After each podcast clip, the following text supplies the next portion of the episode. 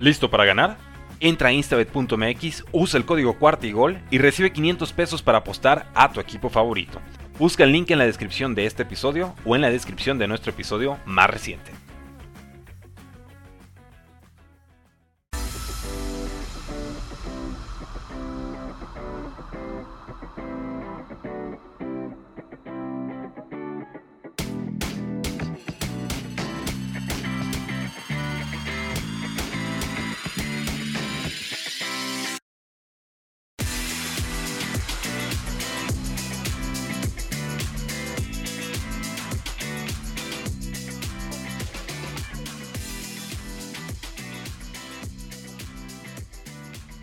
¿Qué tal amigos? Bienvenidos a Jets en cuarta y gol, donde los Jets no terminan y nosotros tampoco. Yo soy Rodrigo Chino Solórzano. Ya lo saben, me pueden encontrar en Twitter como arroba chino solo 86 y también pueden seguir la cuenta de Jets en cuarta y gol en Twitter como arroba 4TA y gol Jets.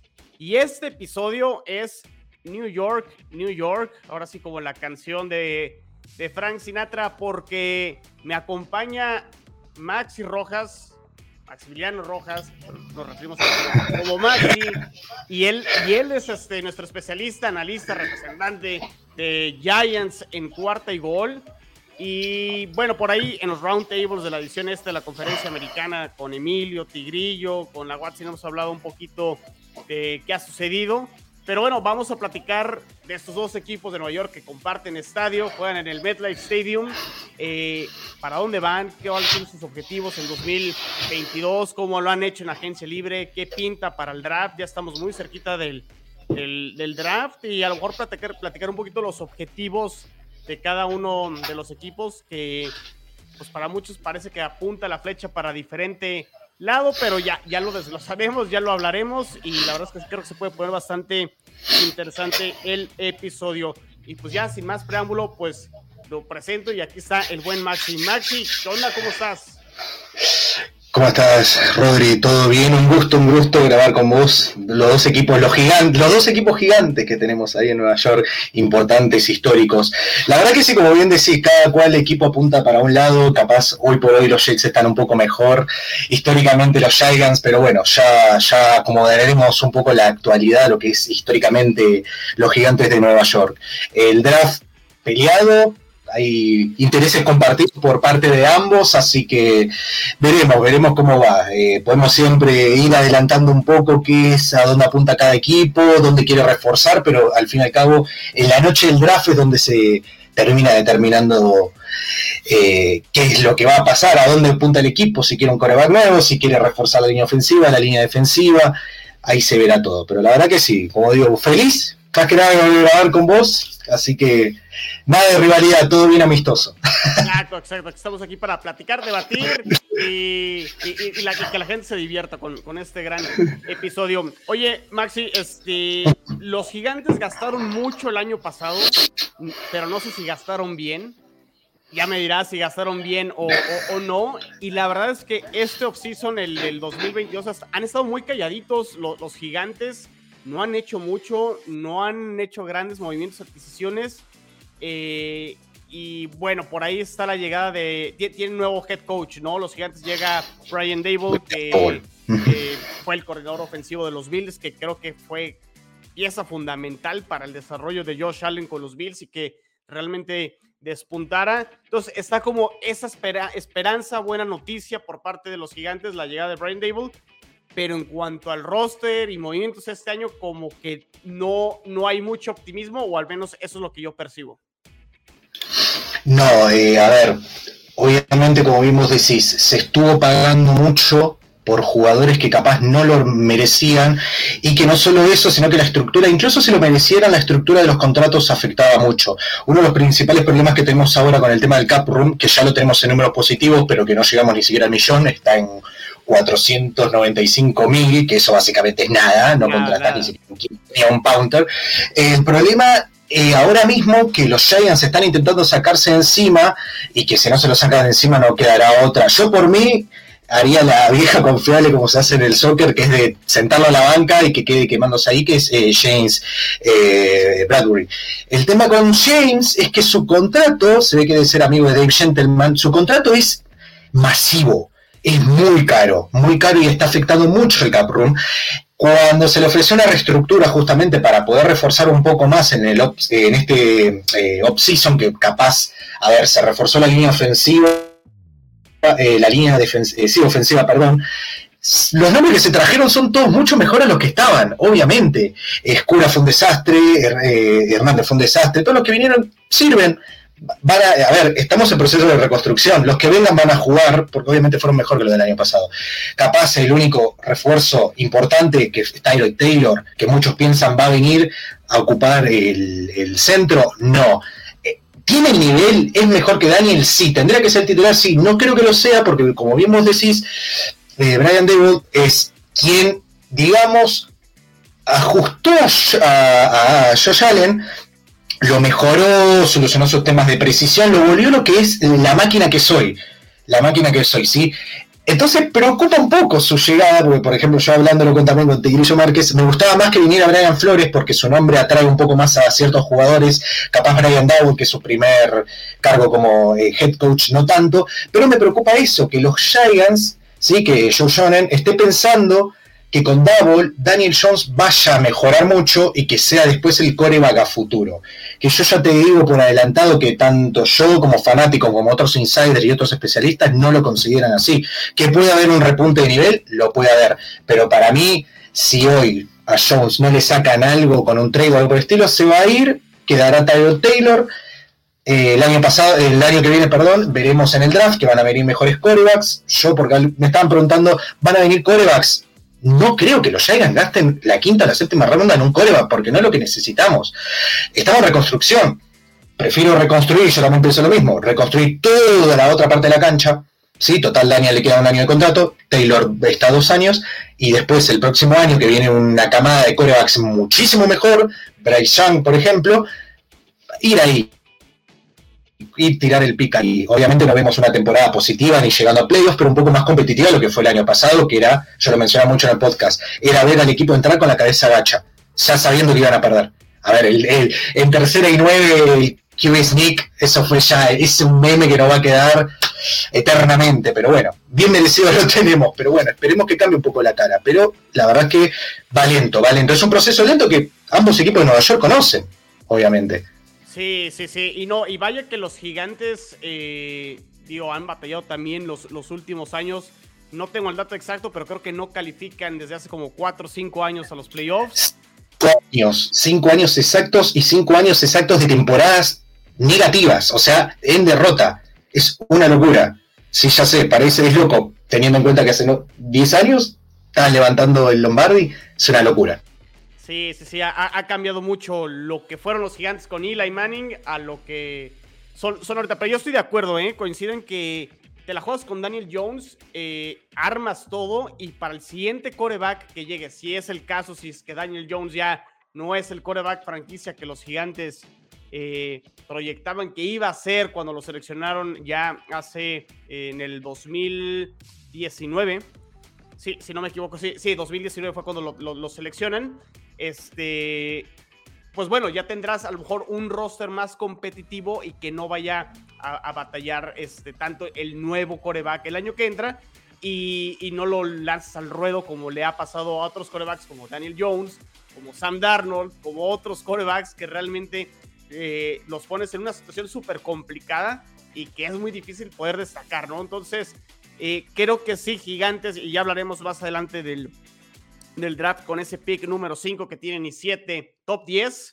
Prácticamente los dos equipos de Nueva York acaparan el 40% de, de los primeros 10 picks del draft. Jets tiene el pick 4 y el 10, Gigantes tiene el 5 y el 7. A reforzar ese equipo y ya veremos después más adelante eh, la posición de coreback.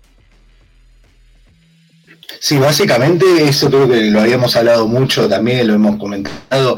Eh, más que nada Jets, porque creo que son, ustedes tienen más picks en el draft, si no me equivoco, pero son, y también porque Jets tiene cap room y demás.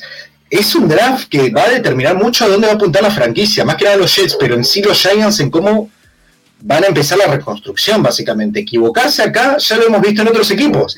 Equivocarse acá es totalmente letal, vamos a poner la palabra. O sea, esto es, básicamente va a significar otros cinco años siendo un fracaso, ¿cómo puede cambiar un poco? Capaz, como yo bien digo, ¿eh? no es por ser pesimista ni nada por el estilo, es porque veo el alcance del equipo hoy. Hoy no clasifica playoffs, pero capaz el próximo año sí. Habría que ver, hay que tener, hay que ser realista con eso. Bien, como decías, draft del 2019 estaba complicado. A ver, una de las cosas que siempre me voy a lamentar es yo sé que Eli Manning ya estaba en las últimas. Yo lo hubiera bancado un año más y me hubiera ido por un, un coreback en el 2020. Eh, la clase de coreback del 2019 fue muy pobre, sacando a Kyler Murray. Eh, que es más, se pensaba que iban a tomar a Kyler Murray, pero bueno, no se llevó el primer pick eh, Arizona. Pero la verdad es que una situación parecida, creo que a ustedes les había pasado con coreback, que no lo tengo justo el nombre acá. Que, ah, con Sandarlon, perdón eh, pick de primera ronda y que no rinde y que se tienen que deshacer. Bien, ahora Sandarno está en Carolina y Carolina no sabe qué hacer con él, obviamente, ya eso es. Claro. Eso ya lo sabemos todos, que no saben qué hacer con él. Eh, pero también ha pasado lo mismo, o sea, justamente con Daniel, y también ha pasado, no le quiero tirar ahí un palo pobre, pero ha pasado con los Green Bay Packers, tomar un coreback en primera ronda y que esté ahí haciendo absolutamente nada. O sea, es un desperdicio total. Pero bueno, esas son las decisiones, sí, que terminan después cambiando mucho la franquicia. Está bien, Green Bay cuenta con un coreback como es Aaron Rodgers. Mañana Aaron Rodgers se va, se retira. ¿Qué ocurre? Es la misma situación que le pasó a los Giants. El Manning se empezó a volar más viejo, más viejo, no buscaron un recambio a tiempo, lo buscaron a último momento y no terminó dando la talla y no la va a dar. Yo la verdad me encantaría tenerlo de suplente, tiene mucha energía, tiene, tiene muchas cosas Daniel Jones, pero no las necesarias para ser franquicia. No son cosas que le veo, por ejemplo, a Zach Wilson, que a mí me genera mucha confianza Zach Wilson, a pesar de que dice, no, no, que no, me genera mucho, me gusta muchísimo. Daniel no tiene eso. Ya, ya, ya hablaremos, y, sí me interesa tu opinión de, de Zach Wilson porque en redes sociales yo percibo todo lo contrario eh, y, lo atacan mucho, pero bueno, yo entiendo que también su primer año fue, fue muy complicado, pero ya podemos hablar un poquito más, más adelante. Maxi, si quieres te platico un poquito de los Jets para que la gente de, de Giants en cuarta y gol escuche un poquito lo que han hecho los Jets, que ha sido una agencia libre que creo que les ha faltado ese, les falta ese bombazo, esa adquisición de un hombre eh, como digo, como lo, hizo hace dos semanas contendiendo con los Dolphins para hacerse de los servicios. Estuvo cerca, ¿eh? Estuvo cerca. Pero, pero en general las otras adquisiciones yo las catalogaría de buenas a excelentes porque eran necesidades muy claras que, necesitaba eh, el, equipo. Eh, empezando con, bueno, el regreso de Braxton Berrios, que no es el gran receptor, pero fue el, el el regresador de patadas, se me andaba yendo aquí, el regresador de patadas All Pro eh, en, la conferencia americana, creo que lo hizo bastante, bastante bien eh, Braxton Berrios. Pero luego empezamos con eh, CJ Usoma, el Tyrant de, Cincinnati, Laken Tomlinson, el guardia que viene a reforzar la línea ofensiva. y esto aunado al regreso de Mekai Beckton, que digo, se pierde toda la temporada pasada el tackle izquierdo. Veremos si lo ponen de tackle izquierdo o tackle derecho. Está esta posibilidad. Todo depende de qué, decidan hacer con George Fand o si nos llegaran a sorprender los Jets por ahí con un pick de línea ofensiva. Eh, con ese pick número 4 que no creo, yo me adelanto, yo creo que no, no va a ser un, un, ofensivo. Por favor, no, que necesitamos urgente. Si nos sacan, estamos, estamos complicados. Este no saca un línea ofensivo, Rodri. estamos muy complicados. Este, pero yo, yo, yo no creo, digo, ya van dos drafts donde Joe Douglas, el general manager, ha invertido en, línea ofensiva. Fue Mekai Becton en el 2020 y el año pasado con Alaya Vera Tucker. Creo que va, va, a aguantar y no, y no creo que se la juegue con un lineal ofensivo. Pero bueno, llega Laken Tomlinson, más protección, ¿no? O sea, son, son movimientos pensando en ayudarle a Zach Wilson. Laken Tomlinson, protección a, a, este, para él y bueno, y también que, que el juego terrestre pueda mejorar. Eh, hablé ya de Laken Tomlinson, hablé de CJ Usoma, llega Tyler Conklin, también este Tyrant de, de, los vikingos. Estos ya son dos Tyrants. No estoy hablando de que sean eh, Kelsey, no es George Kittle. pero son dos buenos ends y son ends que están eh, probados, ¿no? Entonces, veremos cómo, cómo funciona esa parte.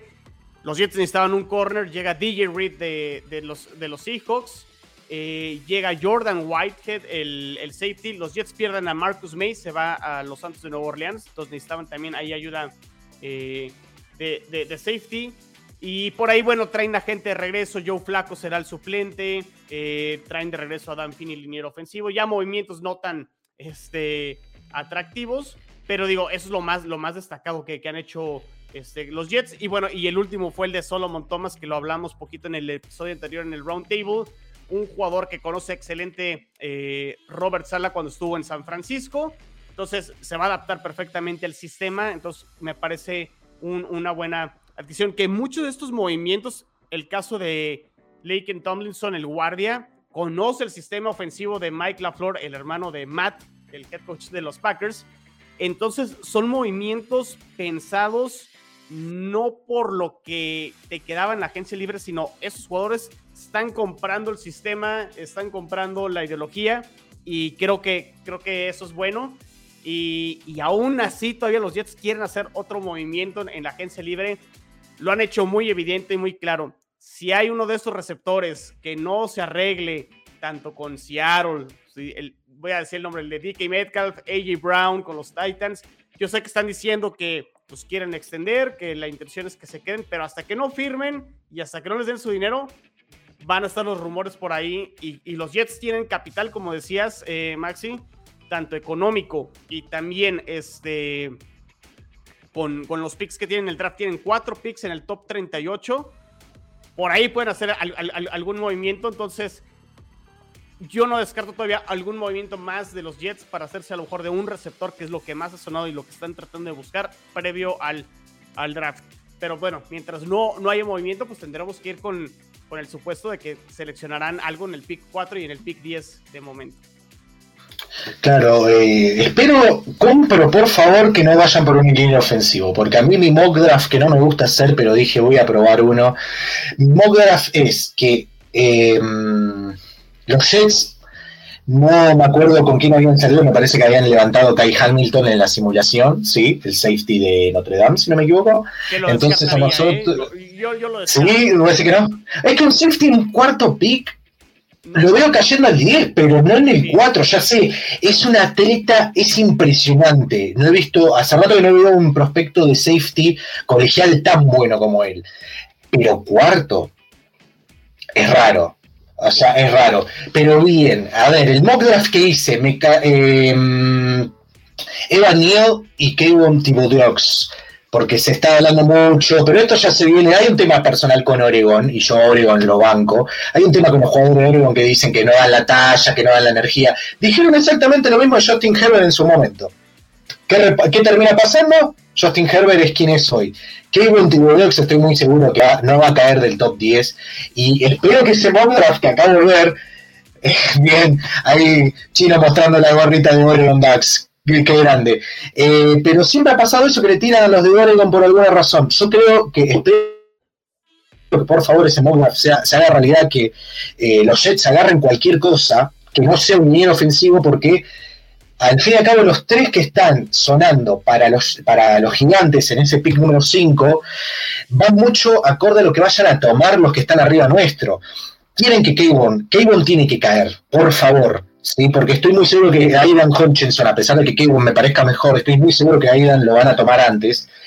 Pero Kevin es un sí o sí, por favor, porque va a ayudar muchísimo en, lo que es la parte de la defensa, que es nuestro punto fuerte, entre muchas comillas. Y un dinero ofensivo es totalmente necesario. Me encantaría que fuera Daniel, y si no es Daniel, es eh, Ikem de NC State, y si no, Xavi Cross. ¿sí?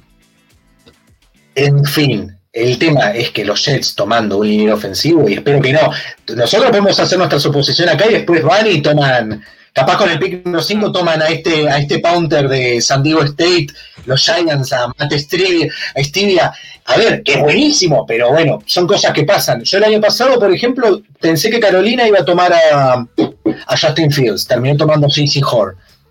Son cosas hasta en el momento, no podemos, podemos hacer un montón de suposiciones, y cuando viene el draft Se nos cae la mandíbula, de eso estoy seguro. De, se nos cae la mandíbula porque termina siendo para peor. Pero sí, la verdad que sí, eh, estaría bueno que los Jets puedan solucionar esos temas antes del draft, porque nos va a convenir a nosotros que no refuercen. ¿sí? Eh, yo creo que no van a ir por dinero, porque al fin y al cabo los dos dineros que mencionas, tanto Vera Tucker como, eh, como la de apellido, perdón, siempre se me va el muchacho. Me cae Beckton es una bestia una lástima la edición, pero son dos linieros bestiales, muy buenos. Es más, fue un robo lo de ver a Tucker en el, draft del año pasado. Me sorprende que haya pasado que haya caído tanto. Pero bien, el tema es que nosotros, de nuestro lado, lo que es la parte, o sea, la línea ofensiva y demás, no hubo mucho refuerzo. O sea, son nombres, como bien te digo, mejores que los que estaban, obviamente. Vino Max García, que venía, viene por parte, viene un año de parte de Arizona. Eh, después, todo lo que es ajeno, bueno, línea ofensiva no, porque justo no los tengo en orden. Eh, vino Richie James, que es un especialista, bueno, también lo mismo que los que los Jets, que ahí se buscaron a un especialista en lo que son eh, el retorno de patada, ¿no? Que siempre tenés que buscar ahí un jugador que no sea, viste, que no esté dentro del wide receiver uno, dos o tres, porque es una posición donde las lesiones suelen ocurrir mucho tema del impacto y demás.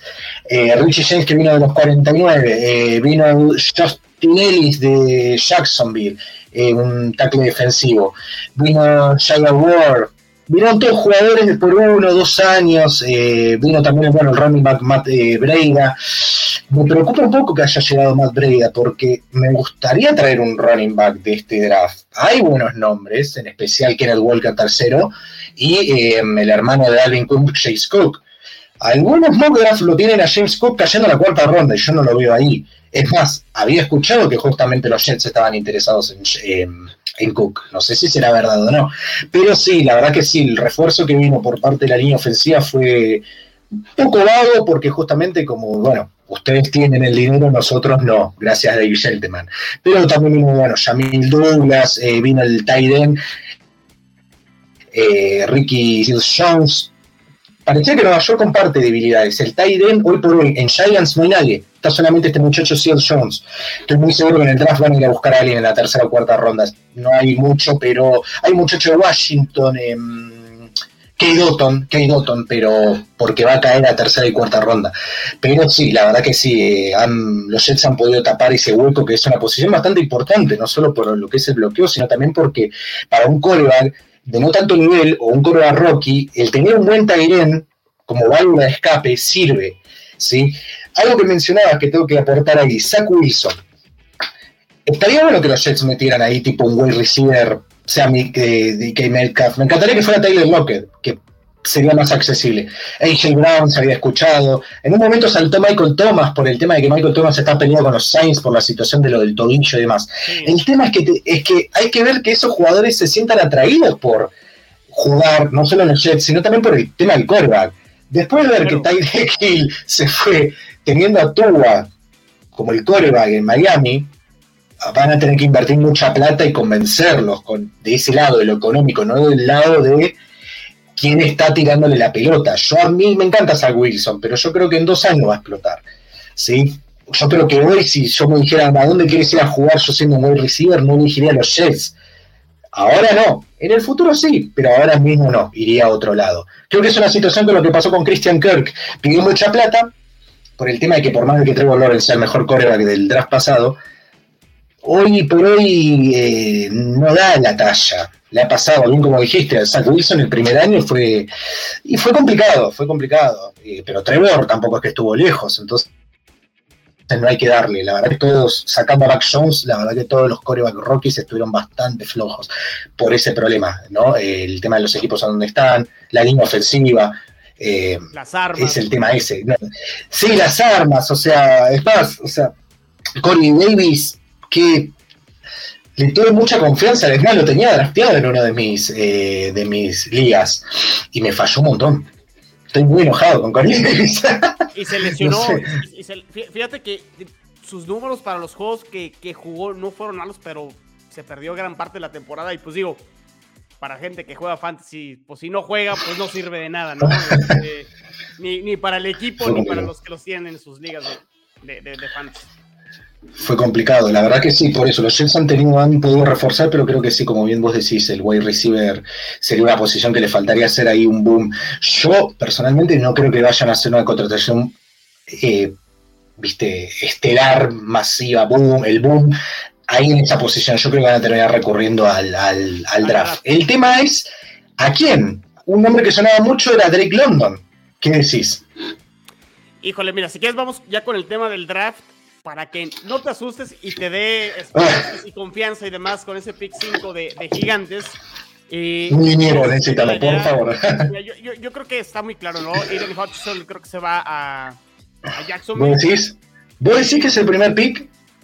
Yo creo que sí, ¿eh? Pues sí. Yo, mira, en mi lista, Evan Neal para mí es el primer pick.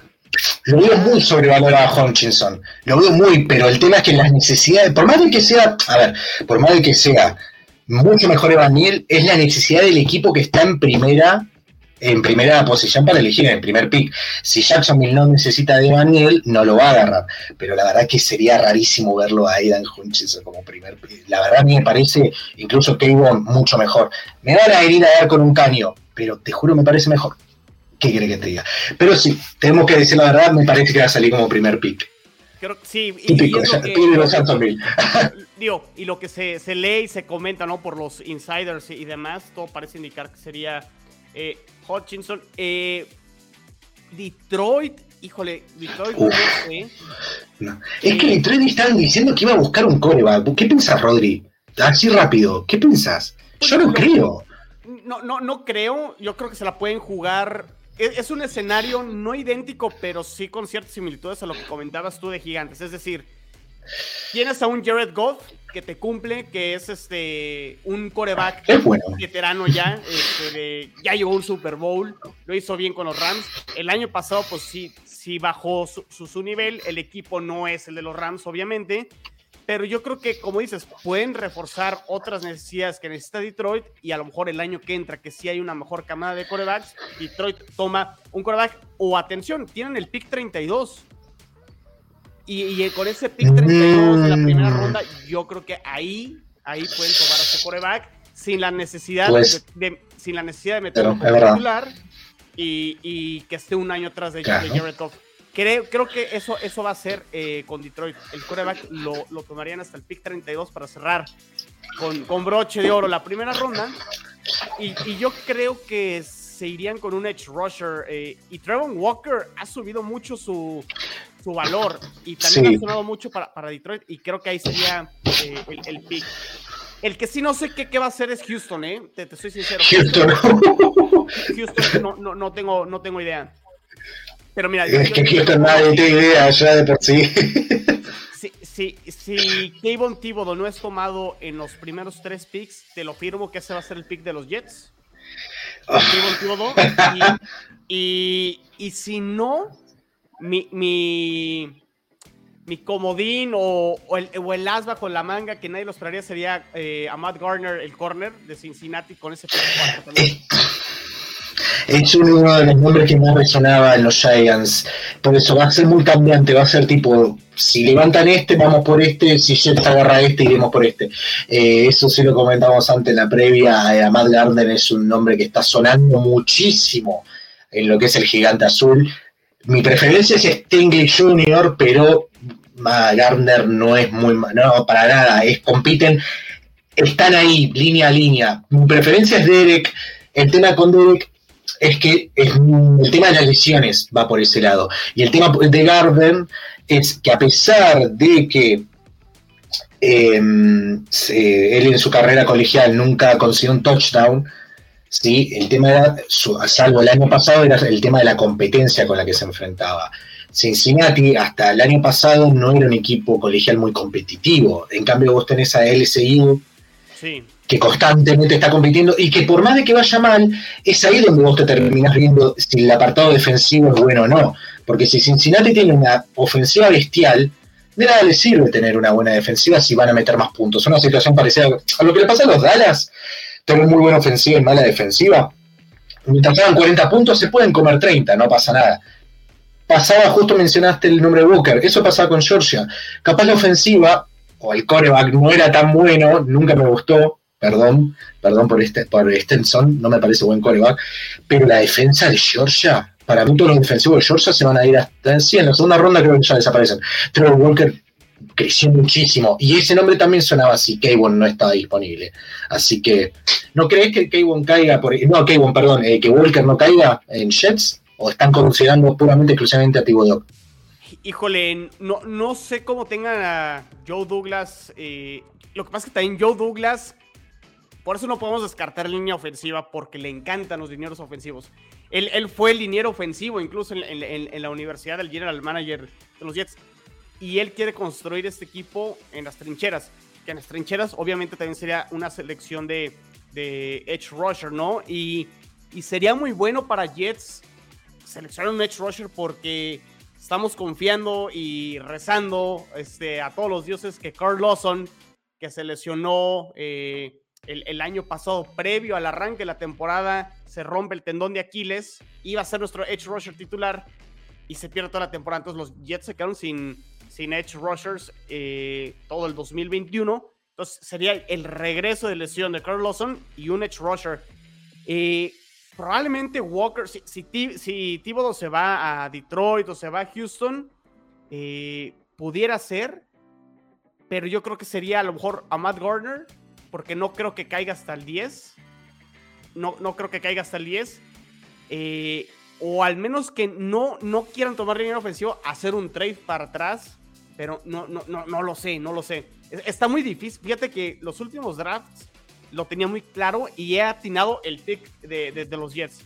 Eh, este año me, cuesta mucho trabajo saber, además de que no sabemos si equipos como Carolina, como Atlanta, que están ahí pegaditos, van a ir por, por algún este, coreback y pudieran saltar a gigantes, pudieran saltar a, hacer un cambio con gigantes o Jets y también te cambia todo, todo el panorama, ¿no? Pero si me la juego hoy, hoy, hoy de momento sería eh, Kayvon Thibodeau y ese sería mi pick.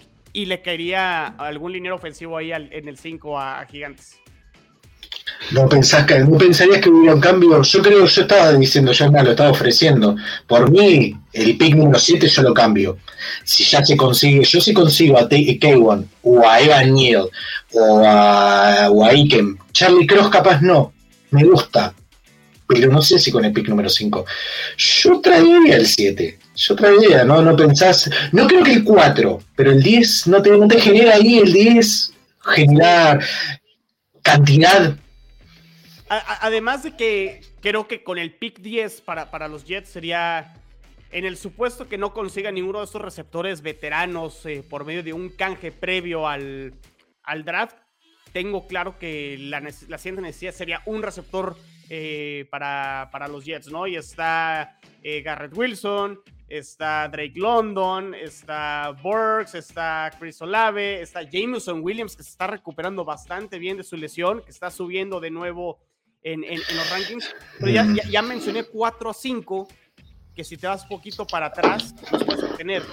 Entonces, eh, yo creo que los Jets también pudieran hacer algún cambio con ese pick número 10. Sí, puede ser. Ahí justo mencionas lo de lo de Jameson que se estaba recuperando. Yo creo que no cae, no va a caer en primera ronda porque es una lesión muy fuerte la que tuvo. Llega con lo justo. Creo que por ahí Jets tenía la 35, me habías dicho. ¿No querés que vaya a caer uno ahí? Y el 38, yo creo que alguno va a caer. Hay mucho, ahí está, es un draft. No solo como lo que voy a decir también, a mí me ha pasado con algunos equipos de pegarles y demás. De Giants, la verdad que desde que tomaron con Barkley como segundo pick, no, no quiero arriesgarme a nada porque te da, te da un infarto después lo que terminan diciendo. Pero bueno, no está más de Gentleman, está, está su cruz ahí en el Life, viste, nunca más. Pero sí, esto que mencionabas es. Este draft está muy indeciso, muy indeciso eh, más que nada por todo esto, porque es un draft que viene muy, pero muy bien en todas las posiciones, salvo coreback. Hay muy buenos receivers, hay Titans, eh, cumplidores. Los set rushers son un montón, eh, línea ofensiva también, o sea, eh, bueno, la posición de cornerback, es como que de todo, de todo en este draft hay. El coreback creo que incluso lo que para mí más flojea, Para mí lo que más flojea, para mí el mejorcito del core, eh, Kenny Piquet. Pero después es como que no te llama la atención. O sea, Kenny Piquet, después está Willis, Sam Horwell, eh, este muchacho, Desmond Ray. Pero no son. Son inversiones, como vimos decís, que por ahí, viste, los Giants, bueno, Detroit que podría ser agarrar y tenerlo y trabajando durante uno o dos años. Que ojo, que los Giants pueden terminar haciendo eso. Yo creo que Sam Howell, por ejemplo, va a caer hasta el pick hasta segunda ronda y el pick número 30. Ah, bueno, siempre atrás de ustedes por alguna razón, ¿no? El 35 es de ustedes, el 36 es nuestro. No me llamaría la atención si toman a Sam Howell. Sí, me vuelvo loco si toman un coreback en este Creo que lo había dicho ahí en Twitter. Yo renuncio si toman un coreback, no me importa de qué ronda sea. Si lo toman para suplente no pasa nada, pero yo hasta la ronda número 5 no quiero ver un coreback. O sea, si quieren tomar a uno eh, como para tenerlo de suplente, está Jane From, eh, bueno, va a estar Daniel o Tyro, de acuerdo a cómo vaya el rendimiento. Pero no quiero que tomen estos primeros picks, dado que hay tanto en lo que es la parte defensiva, ofensiva y wide no quiero que tomen un coreback. Yo me vuelvo loco si me llaman y dicen tomaron a, a Malik Willis, que encima Malik Willis me parece sobrevaloradísimo. Yo me vuelvo loco, yo me voy a... Ya, ya, o sea, voy allá mismo y los sacudo Joe Jones. Digo, pasamos del gentleman y Joe Jones te agarra un coreback. La verdad que no, pero bueno, hay más que nada los Giants lo que le está pasando, que ahora justo mencionaban todo el tema y demás, era que al no tener cap room, cambiar ese pick 7 por más picks los contratos de, los colegiales y demás que valen poco, que es poquito, es, hoy por hoy lo que necesitan es el famoso depth, la famosa profundidad en posición, ¿sí? Yo no tendría ningún problema en cambiar el 7 y que me den de la misma primera ronda y que me den una de la 2 y una de la quinta. Hoy por hoy los Giants, eh, a diferencia de los Jets, que Jets tiene el capital, también necesita mejorar, ¿no? Pero tienen el capital también, no solo los picks, que son incluso espectaculares lo que tienen, necesita hoy por hoy cantidad de jugadores por el poco cap que tienen. Entonces son como que esas necesidades son muy específicas lo que buscamos. Entonces, yo la verdad estoy nervioso, estoy nervioso. Yo la verdad me encantaría que cayera un niño ofensivo bueno, Evan Nien en mi preferencia, y Kevon. Y Kevon me encantaría, pero estoy muy seguro, me preocupa que Garden pueda llegar a caer sin Jets no lo agarra. Y no lo sé, es bueno, pero ay, la línea ofensiva nuestra no tenemos básicamente. Y entonces preocupa, preocupa, pero bueno, es los Jets hoy taparon muchos agujeros teniendo el cap room a su favor y nosotros nada, es el recambio del recambio, entonces pasa eso. Es la verdad que debe ser uno de los drafts más complicados que he visto. No solo para los Giants, sino para un montón para un montón de equipos, por el tema de, como te digo, la cantidad de, de buenos prospectos que hay, salvo la posición del coach. Sí, sí, sí. Y, pues vamos a ver qué, qué sucede. Con los Jets, eh, ese pick 10 receptor, eh, vamos a ver este, si, lo terminan tomando. Yo creo que sí. O sea, si, no se mueve, aunque también agregándole todavía algo complejo y, una, y todavía poniéndole ahí una variable a la ecuación más, más complicada, Maxim, este, hay ocho equipos en la primera ronda que tienen dos picks de primera ronda. O sea, tiene que cambiar el orden otra vez. Va a haber equipos que van a moverse. Va, o sea, estoy 100% seguro. Y hay ocho equipos que no tienen eh, selecciones de, primera ronda. Yo creo que va a haber más movimientos y el orden va a cambiar. Y de repente, si los Jets estaban en el 10, ¿quién dice que a lo mejor están en el 15, eh, en el 16? Por ahí salieron este, escenarios, por ejemplo, ahora que los Santos cambiaron con las Águilas algunos picks y que tienen dos picks los, los Santos, que los Santos a lo mejor también buscaran un coreback y cambian ese pick con los Jets, el pick 10, y tuvieran picks intermedios ahora en los 16, 17, por ahí los Jets en, en, en, la primera ronda, te cambia todo, ¿no? Te cambia totalmente el panorama, pero bueno, pues vamos a ver si no hay más trades antes del, draft, pero por lo pronto yo sí creo que Gigantes tendrá su liniero ofensivo eh, en, el pick 5. Eh, Kayvon Thibodeau se ve más complicado que caiga al 5, la verdad, pero liniero ofensivo yo sí estoy seguro que... Y, sobre todo por lo que ha sonado tanto con Detroit y Jacksonville que estarían tomando Edge Rushers. Houston para mí ahí es la, incógnita, no sé qué, qué vayan a hacer pero yo creo que sí le cae el o Equonu o Evan Hill sí le cae a Gigantes. Ojalá, ojalá sea así. Sí, lo único que sé de Houston es eh, que van a confiar en Davis Mills. Eh, entonces, esa es la duda. Si van a confiar en él, eh, al fin y al cabo tampoco que tienen tanto remedio. No me parece mal colega Davis Mills, para nada, fue buena sorpresa. Fue una sorpresa, la verdad, su rendimiento. Pero, a ver, es un equipo, es una situación parecida a lo que le pasa a los gigantes, solamente que, bueno, los gigantes tienen cuatro Super Bowl, ¿no? Pero tienen huecos por todos lados. Es un equipo que está totalmente perforado van a confiar en el coreback que tienen de momento y cubrir todo el resto, que me parece totalmente inteligente. Me parecería muy, muy tonto que tomaran un coreback ahora, no solo por la, por la camada que viene ahora, sino por el hecho de, como bien, bueno, también vos decías, este tipo de confianza, vamos a decir, que se le va a dar. Davis Mills fue drafteado recién el año pasado, pero es una situación así. Eh, hay tanto, la verdad que Houston, te juro, es lo que me provoca dudas, porque lo que ellos decían va a afectar a lo que va a tomar, a lo que va a tomar los Jets, qué nos va a afectar a nosotros, qué va a afectar a Carolina, que encima Carolina también, yo estoy muy seguro que van a ir por un coreback. Sí, yo también. Pero no sé, yo el año pasado, yo tiraba todas las fichas que iban a ir por Justin Fields.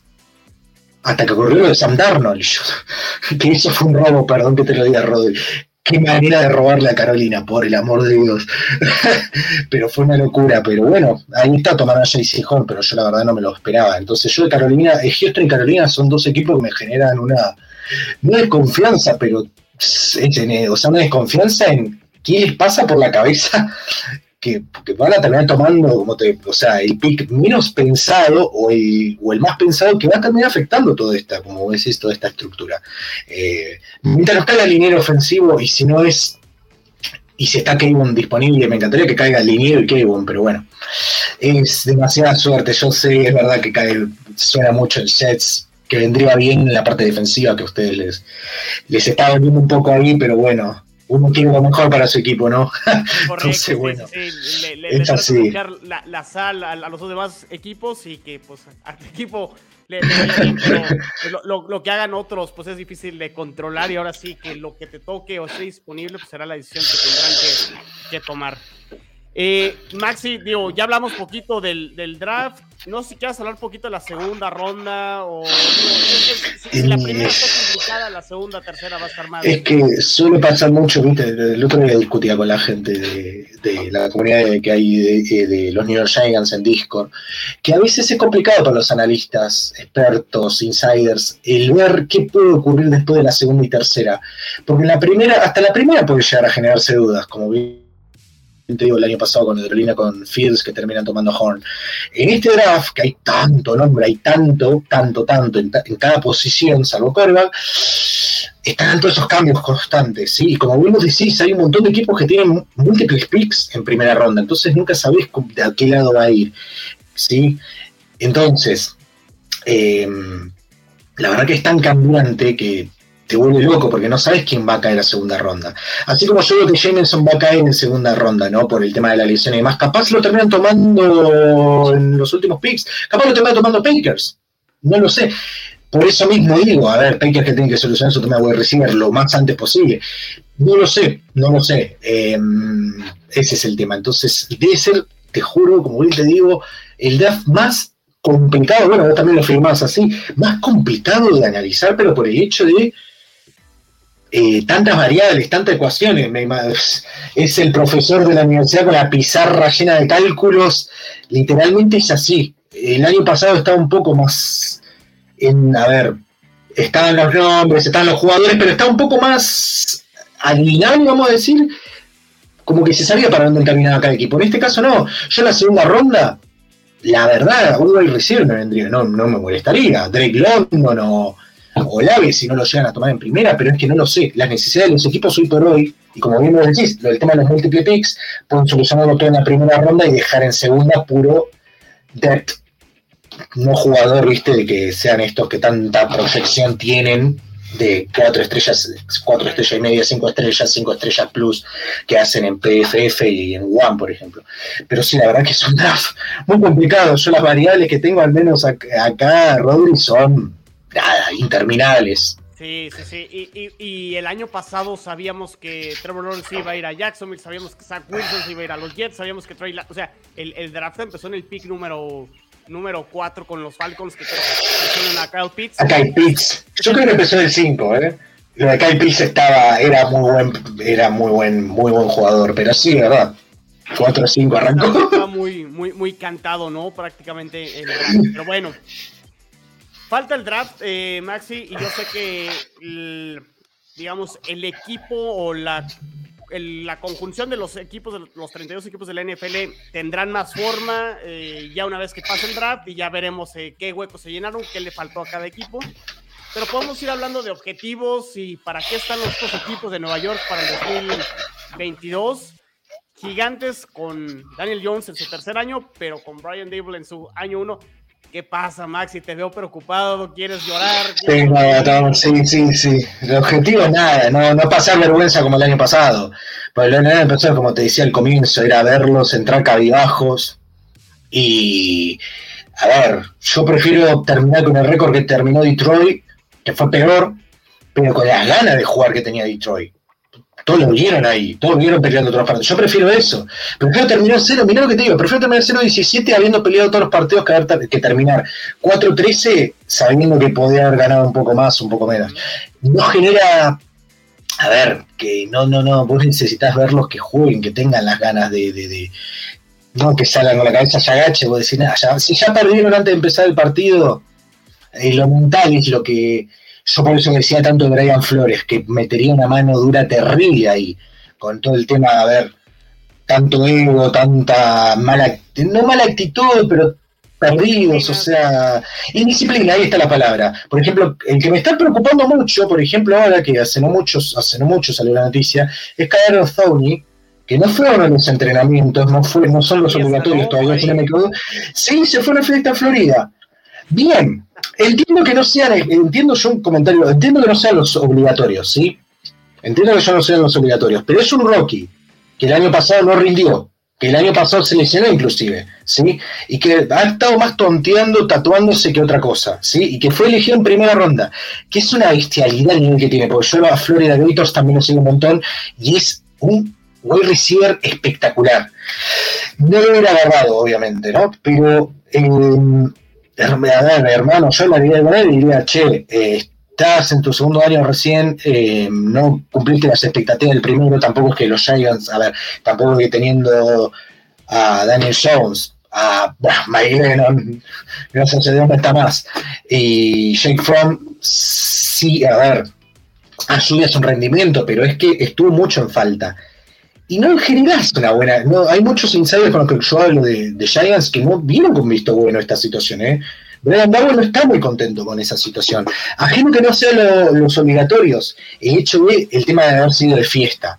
La percepción que generas dentro del equipo claro, nuevo Claro, sos un Rocky, claro, sos un Rocky el año pasado, entre que la lesión, entre que, que estuviste lesionado, te fuiste a tatuar, que se le notó una, una ética de trabajo, ahí está la palabra, una ética de trabajo muy pobre el año pasado, que, a ver, pobre el año pasado, y ahora muy pobre, ¿sí? Teniendo en cuenta que viene sin ritmo, que hay un head, un head coach nuevo, ¿sí? Y que por más que haya sido seleccionado en primera ronda, sigue siendo un Rocky yo creo que la verdad me preocupa un poco la situación ajena, toda la situación de Daniel Jones y demás, que yo creo que, como bien te decía antes, eh, antes de que arranquemos esto, yo creo que para la cuarta quinta semana no va con bola y entra Taylor Taylor y gracias, gracias, gracias, aplaudimos todos, pero Cadario Stoney ya arrancó mal.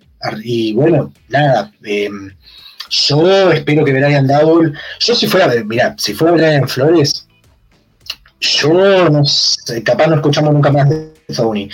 Viniendo Brian Double, eh, no sé, pero la verdad es que terminó generando, está enojado, a ver, está molesto, está enojado, y hay varios en lo que es la directiva de los Giants que no le gustó, por más de que no fuera obligatorio, como bien te digo, el tema es esa ética de trabajo. Tipo, está bien, no asistas, ¿sí? No asistas si no querés, pero el tema de irse de fiesta. Con toda esta situación que estuvieron pasando el año pasado, con Henry Rock III, eh, con también con Demon Arnett, o sea, está todo tan sensible y todo esto y demás que, bueno, nada, generó, ya, ya, que punto negativo Stoney. No solo para mí, sino también para varios insiders y varios fanáticos están muy enojados con ese tipo de, ética, ¿no? Entonces, eh, nada, es un tema a solucionar que no sé cómo los Jets lo tendrán, pero un tema de actitud, un tema de ética de trabajo, de indisciplina enorme dentro del gigante azul, enorme. Sí, pues vamos a ver, digo, los Jets se presentan hasta el 18 de abril, es la, fecha que tienen este, estas prácticas voluntarias. eh, que no son, no son obligatorios. Pero fíjate, algo, algo que sí cambió mucho en Jets el año pasado. Yo sé que el, récord obviamente pues fue, fue malo, ¿no? Cuatro ganados. Se superó lo de, eh, bueno, es que lo de Adam Gates fue fatal, ¿no? Dos, dos ganados. Pero bueno, Jets apostó a la juventud, fue uno de los equipos que más novatos metió a, jugar y están apostando a que crezcan todos juntos. Me parece eh, algo bueno. Zach Wilson, Alaya Vera Tucker, eh, Elijah Moore, Michael Carter.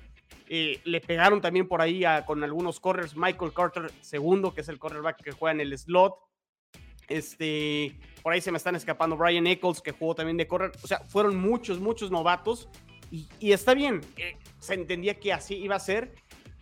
Pero este, comentando esto y complementando lo de Kadarius Stoney, los Jets fueron uno de los equipos que mayor participación tuvieron el año pasado en entrenamientos voluntarios, o sea, en asistencia a todos los entrenamientos. Los Jets estuvieron muy, muy, muy bien en, ese rubro y pues eso te habla de que los jugadores están comprando eh, lo que Robert Sala está tratando de vender y el programa nuevo, ¿no? Entonces, eso, eso creo que ilusiona y, puede, puede ser finalmente el head coach que necesitaban, necesitaban los Jets. Y, todo va a recaer en, lo que haga Zach Wilson. Para mí es eso. Y que a lo mejor, ahorita tú decías, a lo mejor será hasta el tercer año, pero digo, sí tendremos que ver mejoría en, en Zach Wilson. Le dieron ya sus tight ends. Le falta, creo que receptor por ahí. Este, le están dando la línea ofensiva. Y creo que Zach Wilson lo que mejor le pudo haber pasado, entre comillas, porque obviamente lesionarse nunca, nunca es bueno, pero fue una pausa que tuvo donde estas primeras semanas donde empezó a aventar intercepciones a granel, tuvo nueve intercepciones en seis juegos, si no me equivoco, cinco, los primeros cinco seis juegos. Eh, regresa de la lesión y en sus últimos siete solo lanza dos intercepciones y fue en, en sus regresos lanzó una contra Houston y otra contra, eh, creo que fue Filadelfia y se va cinco juegos sin lanzar intercepción. Mejoró en muchos eh, rubros y ese partido contra Tampa y con todo y que no tenía sus receptores titulares, Corey Davis, Elijah Moore, Tyrant, tercero, ya no me acuerdo quién fue el Tyrant en ese juego, línea ofensiva lesionada, estuvieron muy cerca de ganarle a los Bucaneros. Eh, digo, ahorita que mencionabas el tercero y nueve, ese coreback sneak de los gigantes, los Jets, bueno, pierden ese partido por un coreback sneak en cuarta y dos que de haberlo convertido ganaban el partido. No sucedió, pero sí vimos a Zach Wilson creo que mejorar al final de la temporada. Esperamos que lo pueda traer al inicio de esta y que dé ese paso eh, hacia adelante este año. Pero sí, todo, todo recae en el coreback. Si, si el coreback no funciona, por más que armes, por más que firmes, por más que todo lo demás esté muy bonito, pues no, no te va a alcanzar. No, algo que hicieron los Jets fue partirle la, eh, partir la armonía dentro de Tampa. Lo de Antonio Brown fue ah, espectacular. Fue espectacular. Eso fue impresionante. Está bien, remontaron. Pero eso fue como un quiebre que terminó afectando, obviamente, a, Tampa. Que igualmente no se notó, porque obviamente Tom Brady. Pero perder. A ver, digamos la verdad, Antonio Brown es uno de los mejores wide que pueda que pueda haber habido en la historia de la NFL sus idioteces eh, eh, condenan y manchan todo esto, ¿no? Pero digamos que el muy buen momento que tuvo Jets en ese partido, mira lo que terminó provocando, básicamente. Daño a futuro, vamos a decirle. Y lo que está bueno, que envidia un poco de Jets es esto que lo había mencionado al comienzo, el tema de que renovaron a Joe Flaco, que es lo banco un montón a Joe Flaco, ya sé que igualmente está en sus últimos años. Eh, Mike White era el tercero, que se queda todavía. Es como que hay ahí un núcleo de los corebacks, que sabes que los tres te pueden rendir, a pesar de lo de My Way fue un chispazo y ya está, porque el segundo partido hizo desastre, pero está ese núcleo de que está el Rocky, el veterano consagrado, y ahí vamos a decir el segundo suplente o el tercero, que es My White, que puede rendir si el momento la merita, una especie como Cole McCoy cuando Kyler Murray está lesionado. Y es como bello, muy bello ver eso, ¿no? Saber que, se, que entre los tres hay una armonía, debe haber una buena relación, ¿no? Yo creo que Zach Wilson, por más de que hoy por hoy no tenga todo su potencial, puede aprender un montón de Joe Flaco. Sí, a ver, no sabemos, Joe Flaco se me pide un Super Bowl, es ganador del Super Bowl. Yo lo defiendo capa de espada a Joe Flaco. Así como, a ver, no hay que darle con un caño porque ya perdieron su nivel y demás, es entendible, también Rotisberger venía siendo payas, o sea, dando lástima, pero Joe Flaco en su momento fue un coreback muy bueno. Hasta Tom Brady incluso lo reconoce en su serie. Entonces tenés un coreback veterano consagrado. Zach Wilson puede aprender un montón de él ahí, ¿sí? Obviamente puede aprender de otros, un poco más, un poco menos, pero Joe Flaco es un muchacho, a ver, un muchacho, un señor coreback para que aprenda. Y Mike White está ahí porque se sabe que puede cubrir, que puede cubrir, obviamente, a ver, a pesar de que hizo un partidazo y después se hundió, yo creo que es un coreback que, como te bien te digo, un ejemplo, como te decía, de Colt McCoy o de Taylor Henneke, que puede cumplir el papel cuando sea necesario. Obviamente que igualmente, a ver, así como bien vos decís, ya Zach Wilson igual venía sufriendo apenas arrancó la temporada, obviamente Mike White, que venía con parate, que tampoco tenía tanto juego, tanto nivel como a tener Sam Wilson, y iba a pasar lo mismo. Yo creo que ahora, como bien decís, eso es excelente.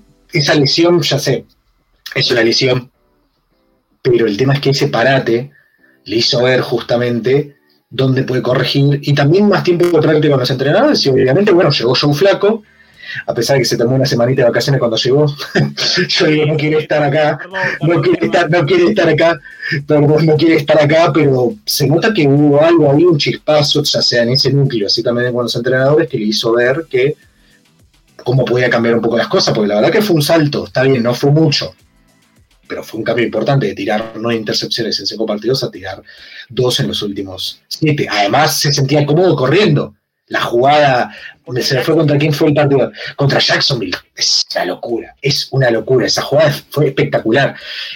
Y no era un jugador que el día yo lo he visto y que como podía correr, corría, pero no era su. Capaz su, su, su, claro, su fuerte, su fuerte era su brazo, que es un cañón, pero fíjate bien que confía, es que tener confianza, fíjate que ganó dos veces a que se iba y se y siguió, y siguió, no, es una locura.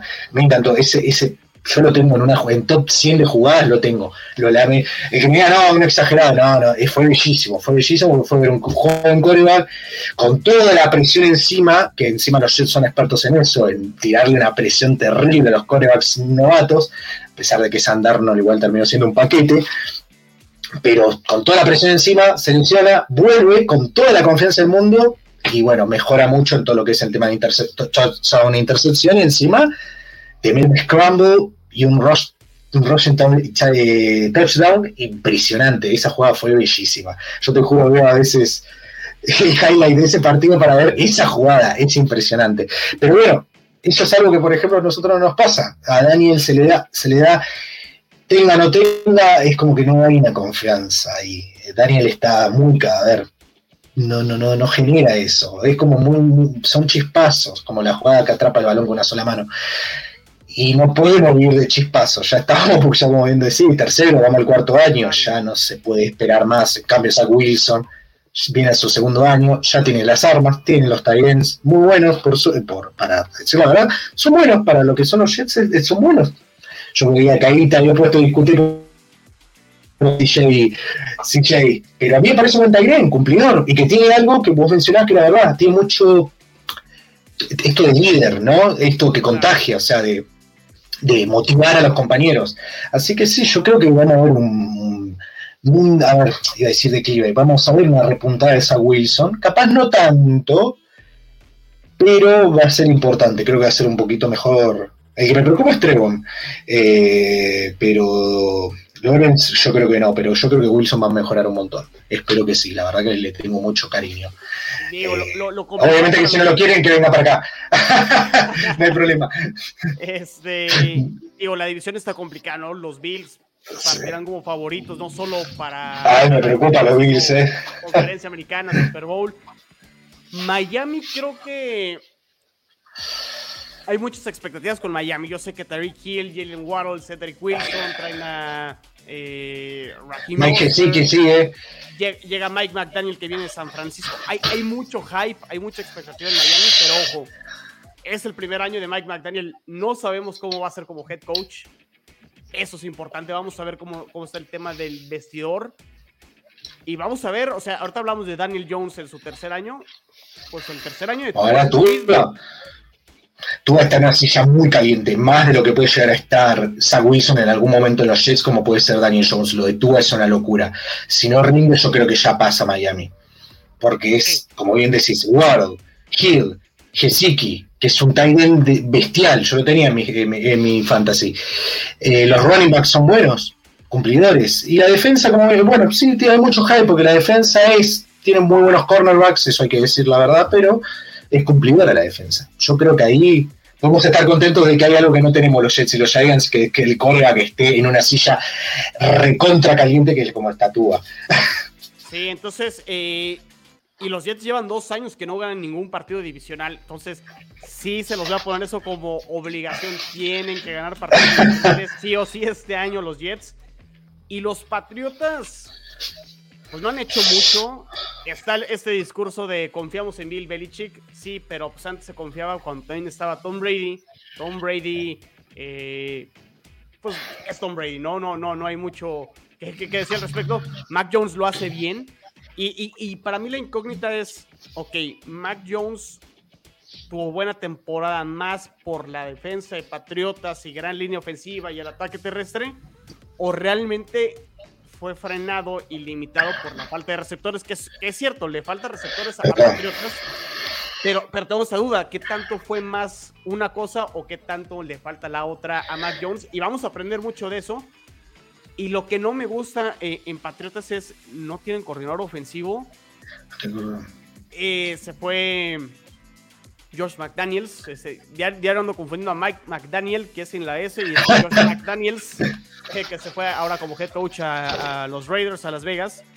Eh, Josh McDaniels fue una pieza importantísima en este sistema ofensivo que tanto éxito le ha dado a los Patriotas junto con Don Brady, Gronkowski, Edelman, eh, Amendola, por mencionar este, algunos.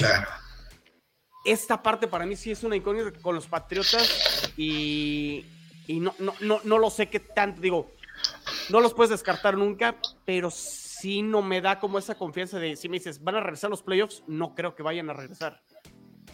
Yo no creo que no, porque la verdad que perdieron, igual ahí vienen, ahí vienen nuestros amigos patriotas, todos los, todos los fanáticos, ¿no? Eh, el corresponsal, Alejandra también ahí nos vienen a tirar con un caño. Pero es que la verdad es que Patriotas han perdido un montón y no han reforzado absolutamente nada. O sea, eh, han traído, hace poco fue el de, Davante Parker. Eh, a mí me gusta, a mí me gusta mucho, pero es como que eh, no es un buen receiver uno.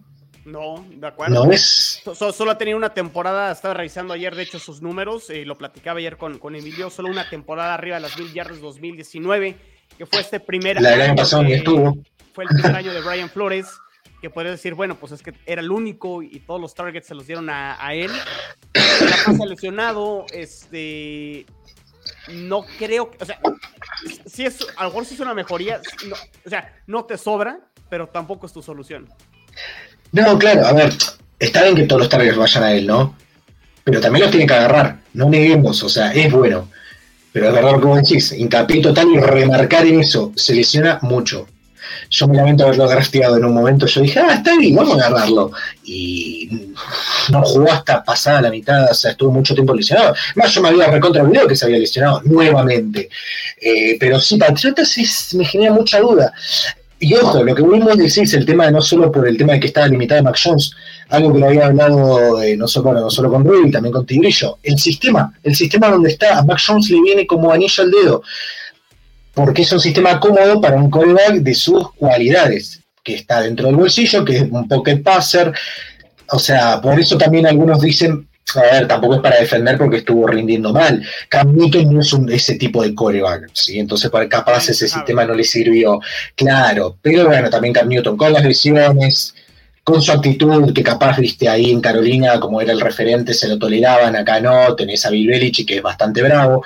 Pero Max Jones, a ver, es el, fue el mejor de los corebacks, pero también estaba bajo un sistema ya armado y demás. Que ojo, Patriotas lo que tiene es que a pesar de no, que no, a ver, sacando a Tom Brady obviamente, ¿no? A pesar de que no tiene los mejores, bueno, y a Gronkowski obviamente, porque Tyren como él, otro no va a haber. Yo creo que por más de que no sean los mejores en cada una de las posiciones, tienen un sistema que los hace que si cumplen con los tangibles e intangibles dentro de esa posición, dentro de ese sistema funcionan bien Y bueno, a ver, por algo tiene Super Bowl que tienen, obviamente su récord es 6-5, pero llegaron a eso porque por ese sistema. Yo creo que hoy por hoy ese sistema se está oxidando.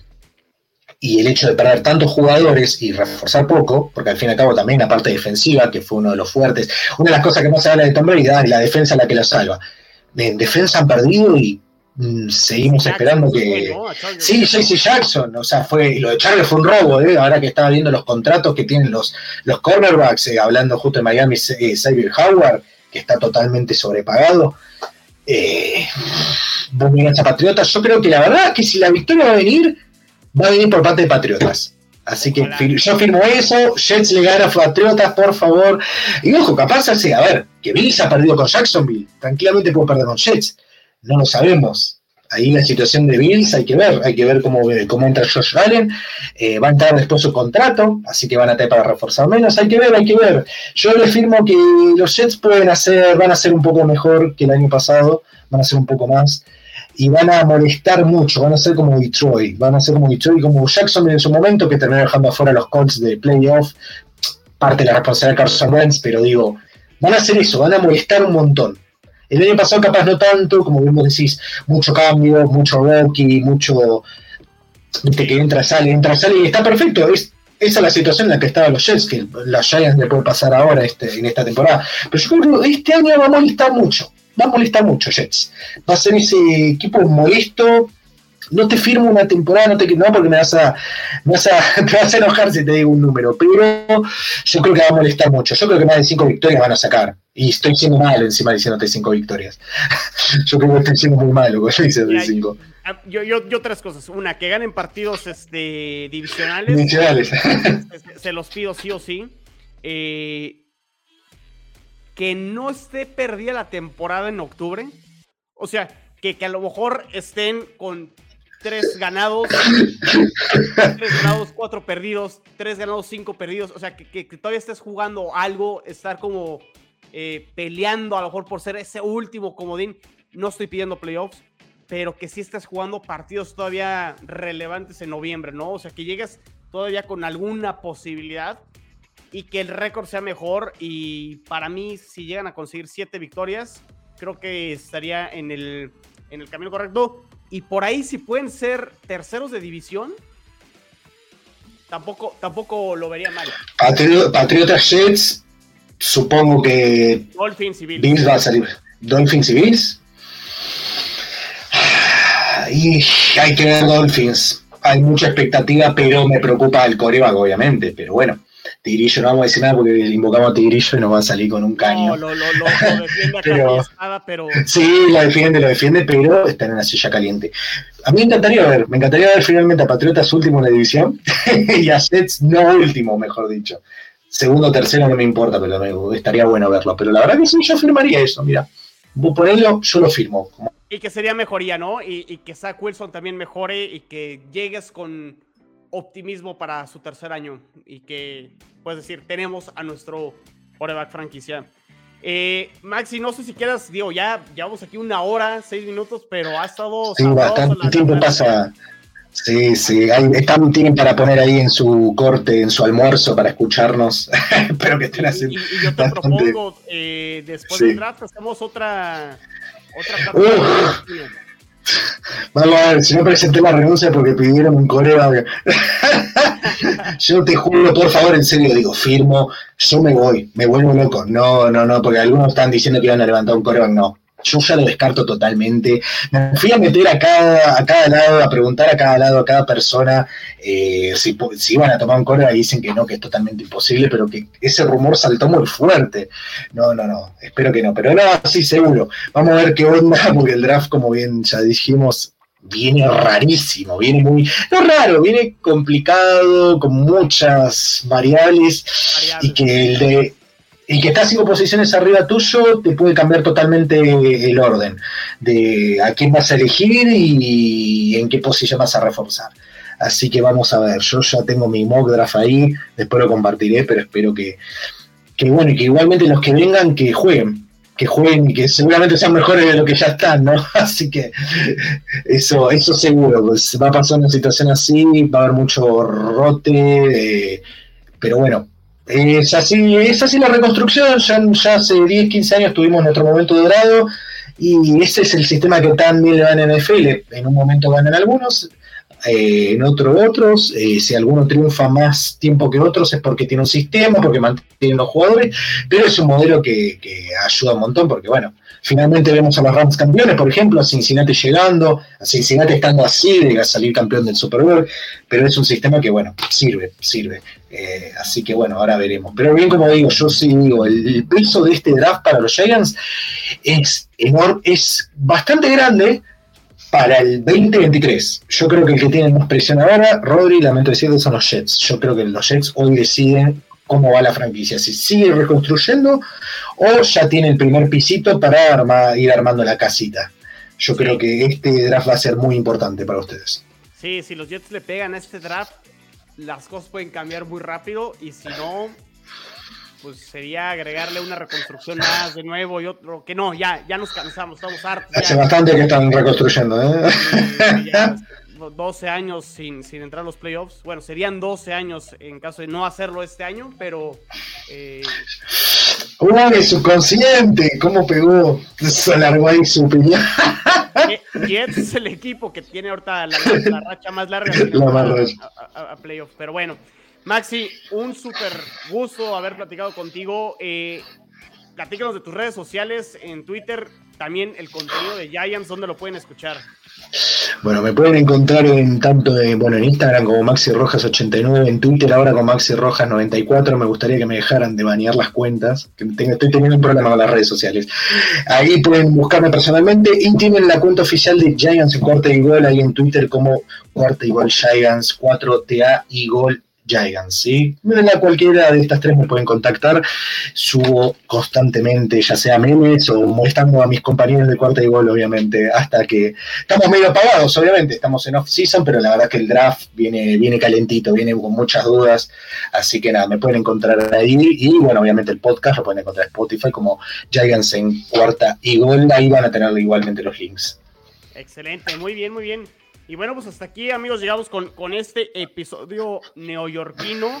Eh, ya saben dónde pueden descargar los podcasts de Jets en cuarta y gol, de Giants en cuarta y gol, los de Bills, Dolphins, Patriots, los de su equipo favorito, Spotify, Apple Podcast. No olviden seguirnos en redes sociales porque los Jets y los Giants no terminan y nosotros tampoco.